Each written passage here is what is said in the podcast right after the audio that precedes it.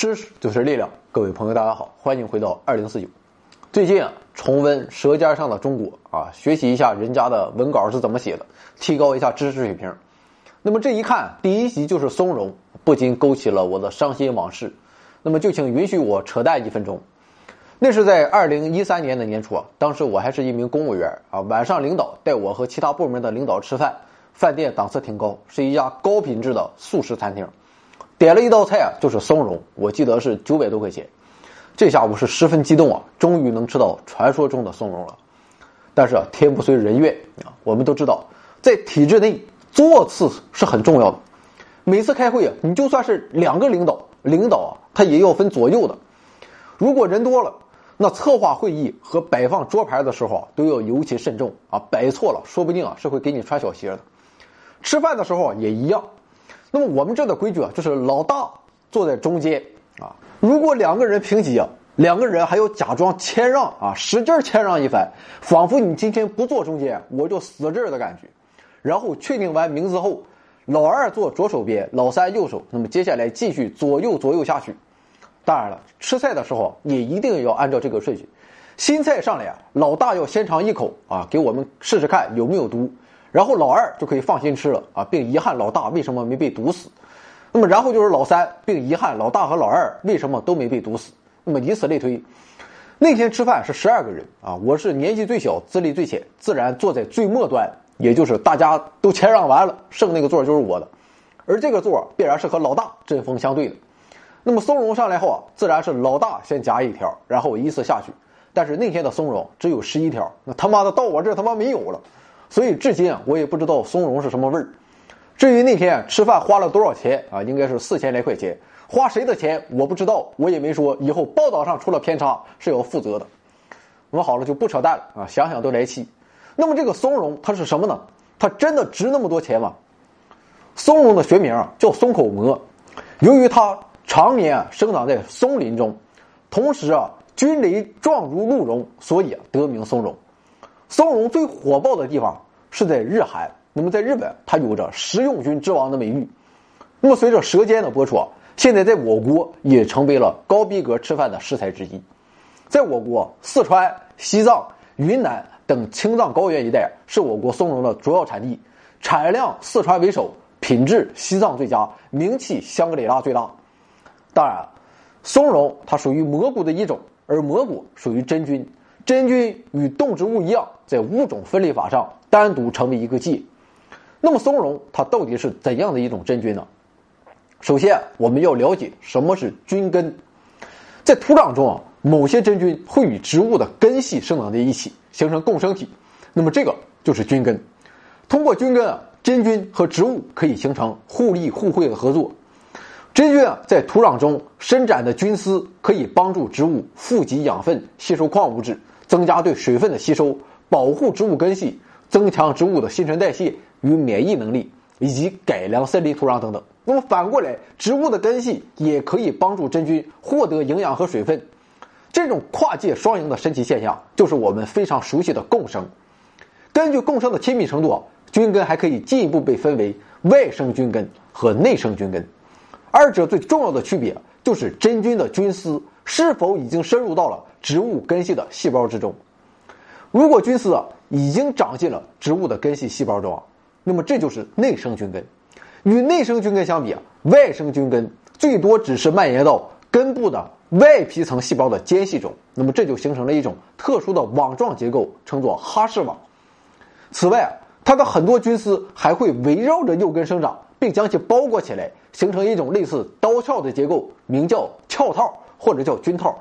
那么再往外啊，外生菌根还会向周围土壤伸出菌丝，那么这就相当于替植物额外长出了很多根毛。哈氏网、菌套和代替根毛的菌丝就是外生菌根的三大特征。那么经过漫长的协同演化，外生菌根菌啊逐渐变得生活不能自理，必须与寄主植物共生，那么这样才能产生子实体，也才能顺利完成生命的循环。那么这个子实体就相当于植物的果实，也就是我们吃的蘑菇。松茸啊，自然就是这样一种外生菌根菌。松茸啊，一般在松茸窝里蜗居，那么这个松茸窝就叫菌堂或者叫菌床。这是一个包括松茸与菌根植物共同组成的生命系统和土壤循环系统，是松茸进行生命循环的场所。那么，松茸的生命循环是怎么实现的呢？松茸的子实体在地上部分成熟后，菌盖啊就会打开伞，那么这时候大量夹藏在菌褶中的孢子就会随之飞散，之后再随着雨露沉入浅层的土壤中。当萌发的孢子接触到赤松等合适的菌根植物的细小幼根时，就开始从中吸收营养并形成菌根。那么随后进入菌丝体形成期，在条件合适的情况下，初期形成的菌根会在接近地表层的土壤里生长，在一到两年后会扩展到较深层的土壤中。那么之后啊每年经过不断的生长、蔓延、扩大，当菌根和菌丝体达到一定的生物量后。就会形成能产生子实体的活性菌根带，那么这时候就能在这个菌塘里长出蘑菇了，然后啊又有新的一代孢子散发出来，那么这样松茸就完成了一个生命周期。松茸对生活环境的选择是极其挑剔的啊，主要分布在东亚。那么在我国境内，长白山横断山区和青藏高原地区啊是松茸的主要产区。那么说松茸挑剔是因为啊。它虽然是一种外生菌根菌，必须与树木的根系共生在一起，但并不是任意种类的树木都可以。实际上，能与松茸共生的菌根植物是有限的，主要包括赤松、红松、马尾松、云南松、黑松、野松、日本铁杉、大白叶冷杉等等，总数不超过五十种。不仅啊对共生树木挑剔，松茸对环境也十分挑剔。那么一般，它只在特定的自然林地环境中，松茸才能与植物的地下根系共生。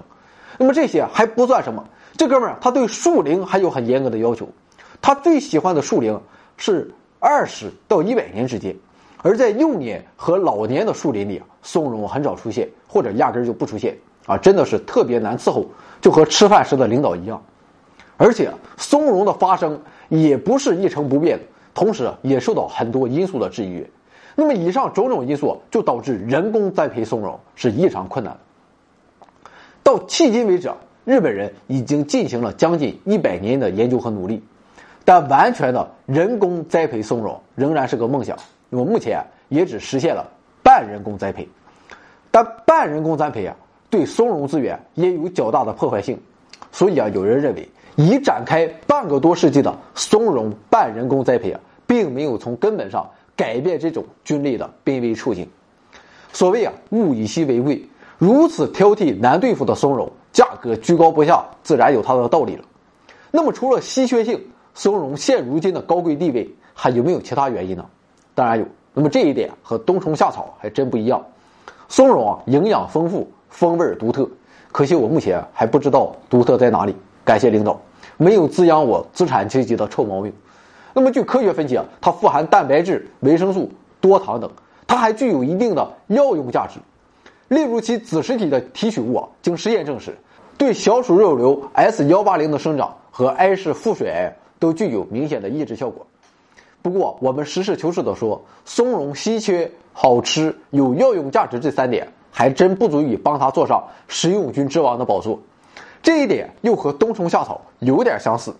那么这一次啊，让松茸黄袍加身的是日本人。松茸啊，之所以能成为军中的贵族，是与日本长达千年的松口蘑文化分不开的。在日本文化中啊，松茸远不只是一种季节性的美味，它还代表了肥沃、高贵、富有，甚至代表了好运和幸福。那么在古代日本，松茸是贡品，直到十七、十八世纪，对松茸的消费啊，仍然被严格控制在宫廷范围内，之后才逐渐进入了寻常百姓家。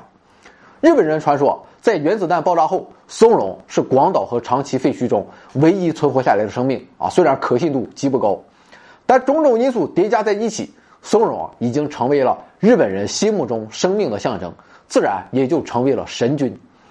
那么这么看来啊，松茸和冬虫夏草还是不一样。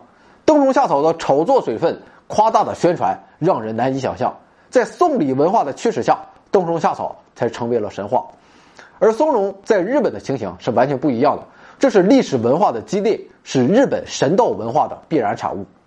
而松茸在我国的地位啊，可能更多是由于它的好吃、稀少和营养。那么再加上《舌尖》纪录片的一催化，随着中产阶级的崛起，松茸又被赋予了其他的内涵。那么特别重要的是，领导可能也喜欢吃。总之啊，有了种种这样的文化做衬托，松茸的昂贵啊，自然十分正常。比如在日本，松茸的零售价达到了每公斤人民币八千元。不过，尽管松茸很贵，也很高贵，但可能正是这个原因，使得松茸的日子并不好过。在许多产地啊，毫不留情的掠夺式采收，已经严重破坏了多年才能形成的松茸窝和活性菌根带的自然生态，产量也随之连年锐减。此外啊，松茸赖以生存的森林生态系统也因人类社会的发展不断遭受着破坏，所以啊，吃归吃，保护更不能马虎。再说，我就不信它能好吃到哪？